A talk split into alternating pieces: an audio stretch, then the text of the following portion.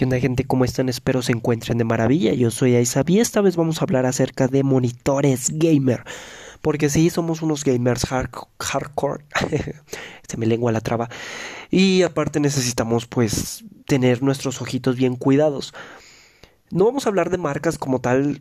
Hasta el final vamos a mencionar las que a nosotros nos parecen convenientes, pero eh, el tema principal es que ustedes puedan comprender qué apartados revisar antes de comprar un monitor porque es un poquito enredado, no es lo mismo que un procesador que sabes que las frecuencias altas y entre más núcleos usualmente suelen mejor, suelen ir mejor. Pero en cuanto a temas de monitores, tienes que ver resolución, frecuencia, etcétera, ¿no? Antes de comenzar con este tema, los invito a seguirme en mis redes sociales, en Facebook, Instagram, TikTok y en Twitch me encuentran como ISAP TV. Lo importante de Twitch aquí es que vamos a estar haciendo streams, ya los hemos eh, comenzado desde hace semanas, tanto de PC como de consola y de móvil. Si a ustedes les interesan los juegos de móvil, excelente. Pueden integrarse a los directos que hacemos, participar, convivir y hacer que esto crezca. Les agradezco que me puedan seguir, que me puedan compartir y que me puedan apoyar. Conforme vaya creciendo el canal, pues de algún modo empezaremos a hacer Em, directos de otro tipo, como eh, subastando cosas o sorteando cosas e incluso apoyando gente, gente que lo necesite en muchas cuestiones. Podemos hacer directos con alguna intención altruista. Así que por el, por el momento los invito a que me empiecen a seguir para hacer que este sueño sea, se haga realidad. Ahora, regresemos con los monitores. ¿Es realmente importante saber cómo comprar un monitor? ¿Valen la pena los monitores? ¿Las TV son mejores o peores? ¿Por qué tengo que jugar en un monitor y no en una TV? Bueno, todo eso lo vamos a descubrir poco a poco. Primero, para comprender qué, qué monitor comprar, tenemos que valorar que existen tres paneles. Tres paneles básicos, IPS, el TN y el VA. El IPS es el panel que te va a dar menos respuesta rápida. O sea, la respuesta o la latencia es qué tan rápido tu, eh, tu monitor recibe la señal o actúa después de que eh, oprimiste un botón de tu control o tu teclado. Entonces, los IPS te dan colores muy hermosos, ángulos de visión muy amplios, eh, contrastes increíbles, pero tienen una respuesta muy lenta para que tengan respuesta rápida tiene que ser muy muy caro el monitor. Entonces así están los IPS. Los TN son monitores o paneles con eh, contrastes muy básicos, muy bajos, tonalidades muy grisáceas y con colores muy poco expresivos o realistas. Pero a cambio te dan una eh, latencia muy baja. Esto quiere decir que son muy rápidos. Y los VA son monitores o paneles que están justo en el término medio. Te dan colores muy aceptables, muy buenos, con buenos contrastes, latencias muy buenas, muy aceptables, pero nunca superan a los IPS en color y nunca superan a los, los TN en respuestas. Están en término medio, ¿no? Entonces, si tú juegas videojuegos competitivos, te recomiendo irte completamente por un TN. Los TN son perfectos para los, videojuegos competitivos como el Apex Legends, PUBG Mobile, digo PUBG, el Fortnite, el Warzone, todo este tipo de juegos eh, son mejores en monitores TN.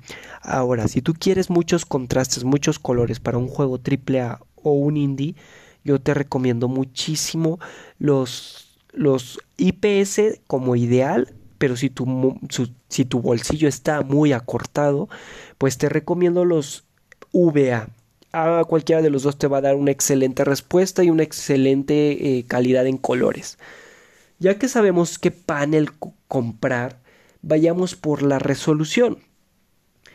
Resoluciones tenemos muchas, tenemos desde el Full HD, tenemos desde el HD normal, tenemos el 2K, tenemos el 4K hasta el 8K. ¿Qué escogerías tú dependiendo? Pues sí, es dependiendo de si eres consolero o de PC. Si eres consolero de nueva generación, lo que tienes que buscar es un monitor que te dé o Full HD o 2K.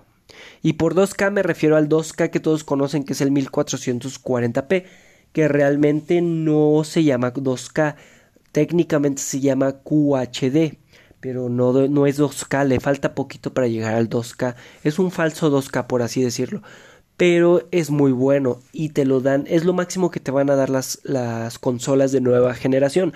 Entonces, si tu, si tu presupuesto está limitado, Full HD, ya ni le pienses. Full HD y si no te molesta jugar en Full HD, adelante. Si tu presupuesto ese se puede estirar un poco más, el QHD que sería el 1440p, adelante, cómprate lo que es el que en términos generales todos conocen como 2K. ¿Por qué en, consolas de nueva generación? Porque ellas sí te logran brindar hasta esta eh, calidad, incluso rescalando, pero te la dan y te la dan muy bien. Ahora, si tú eres de PC, todo dependerá de tu gráfica y hay múltiples gráficas en el mercado. Pero sí te recomendaría que si tienes una gráfica a partir de la 1060 en adelante, eh, digamos que 1060, 1065 en adelante eh, ya empieces a, pensar en el 1440p porque el Full HD se va a ver muy acortado, eh, no te va a gustar tanto y aparte se va a poner muy obsoleto pronto, por conforme avanza la tecnología en las tarjetas gráficas. Entonces, si eres de, de consola, pues adelante, Full HD o 1440p. Pero si eres de PC, yo diría que a partir de los 1440p. Una vez que ya comprendemos esto, vayamos por el tamaño. El tamaño es otro apartado importante. Para consoleros y PC yo recomendaría desde los 24 pulgadas a las 32. Todo depende de tu presupuesto y de la comodidad. Si tú quieres verlo muy chiquito, 24 pulgadas. Si quieres jugar a una distancia media y verlo más o menos más amplio, el 27 pulgadas y si quieres darte el lujo de estar jugando un poco más atrás, más a distancia y pues tener una, un, un aparato que te permita ver también series y películas de manera amplia porque ya es más grande, un 32 pulgadas. Entonces entre 24 y 32 pulgadas es excelente. Todo depende de qué tan cómodo quieres estar, qué tan lejos del monitor quieres estar y si lo vas a usar también para ver series, eh, películas, etcétera. Pero 24 a 32, 24, 27 y 32 pulgadas son el, el, el, el ideal en todo esto. Una vez que ya sabemos todos estos apartados, vamos con el siguiente, que serían cuántos hercios o cuántos FPS me tiene que dar el monitor. En términos generales para consola, cómprense un monitor que esté a los 120 Hz max, eh, mínimo, mínimo 120 Hz y máximo 144 Hz. ¿Por qué? Porque las consolas de actual generación te dan hasta 120 Hz. Las más viejitas solamente te daban hasta 60 Hz o incluso menos. Pero bueno, estamos hablando de las de nueva generación. Eh, entonces cómprate uno de 120 Hz y máximo 144 Hz. Si te vas a los 240, a los 320, no le vas a sacar provecho si juegas en consola.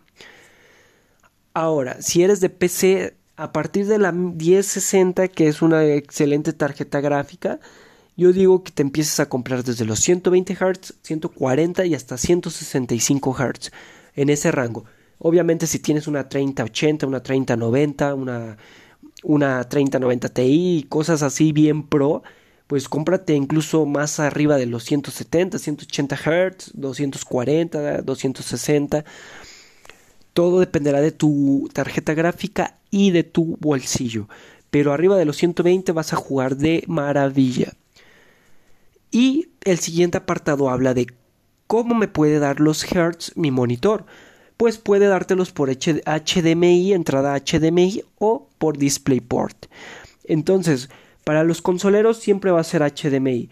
Si eres de consola, cómprate un monitor que tenga uno o dos puertos HDMI. Y si tu monitor es a Full HD, o sea 1080p, cómprate un, un, monitor que tenga 1.4 en HDMI. Si estás jugando a 1440p, cómprate un monitor que tenga 2.0 HDMI. Si vas a jugar a 4K, cómprate un monitor que tenga 2.1 HDMI. Entonces recapitulemos 1.4 para el Full HD, 2.0 para el 4 para el 2K y 2.1 para el 4K. Eso es para los consoleros.